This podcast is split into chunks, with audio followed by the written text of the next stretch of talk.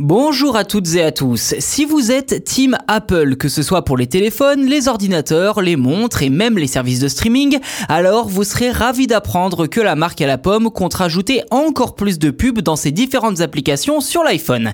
Alors bien évidemment, cette entrée en matière est ironique puisque l'ajout de publicité ne va certainement pas améliorer l'expérience utilisateur. Une stratégie à double tranchant que je vous détaille dans cet épisode. Vous le savez sans doute, Apple inclut déjà des publicités dans ses applications Actualité, App Store et Stock.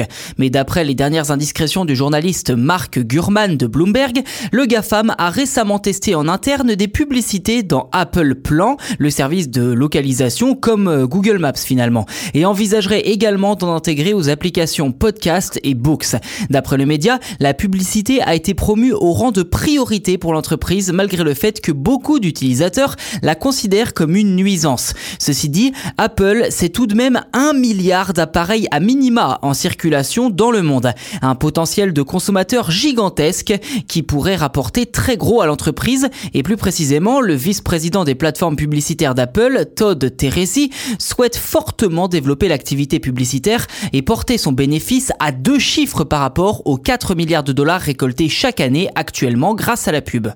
Cet ajout de publicité va donc se concrétiser de plusieurs manières. Tout d'abord, vous avez peut-être remarqué qu'Apple fait la promotion de certaines applications sur l'App Store.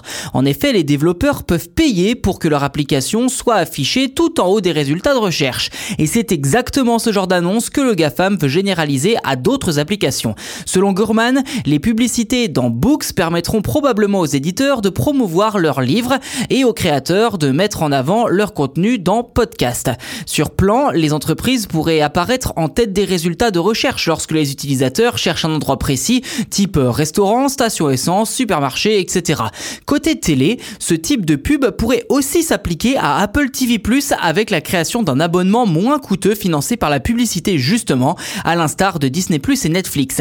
À noter que cette stratégie n'est pas sans risque, car la frontière entre données personnelles et publicité est poreuse pour les utilisateurs. Ainsi, il n'est pas impossible qu'un grand nombre y voit une sorte d'intrusion avec l'arrivée de cette pub supplémentaire et finissent par se détourner de la marque à la pomme. Reste à savoir si Apple parviendra à gérer ce cas épineux de manière intelligente.